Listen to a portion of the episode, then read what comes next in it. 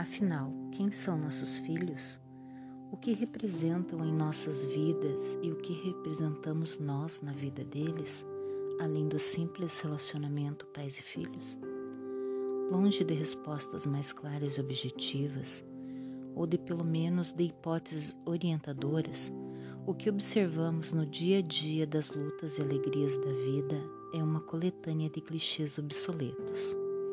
Ou seja, ideias preconcebidas e cristalizadas que, de tão repetidas, assumiram status de verdades inquestionáveis, que vamos aceitando meio desatentos, sem procurar examiná-las em profundidade. Por exemplo, o Marquinho puxou o jeito enérgico da mãe, ou a Mônica herdou a inteligência do pai, ou o gosto da tia pelas artes plásticas, ou ainda o temperamento da avó Adelaide. A primeira coisa a desaprender com relação às crianças é a de que elas não herdam características psicológicas, como a inteligência, dotes artísticos, temperamento, bom ou mau gosto, simpatia ou antipatia, doçura ou agressividade. Cada ser é único em sua estrutura psicológica, preferências, inclinações e idiosincrasias.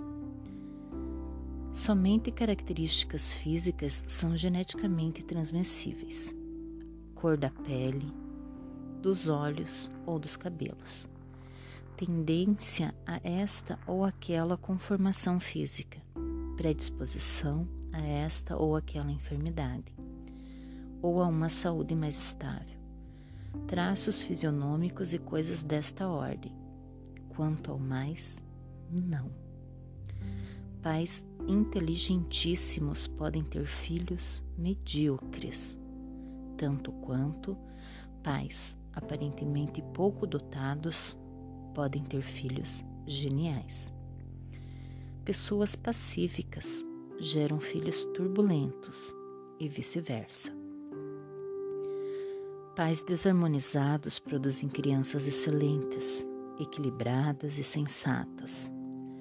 Qualquer um de nós poderá citar pelo menos uma dúzia de exemplos de seu conhecimento para testemunhar a exatidão dessas afirmativas.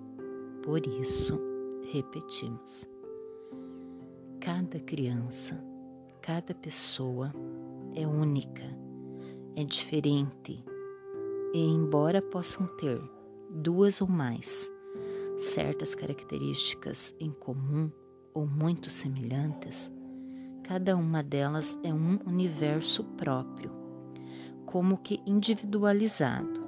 Até mesmo gêmeos univitelinos, ou seja, gerado a partir do mesmo ovo, trazem a similitude de certos traços físicos, diferenças fundamentais de temperamento e caráter que os identificam com precisão como indivíduos perfeitamente autônomos e singulares.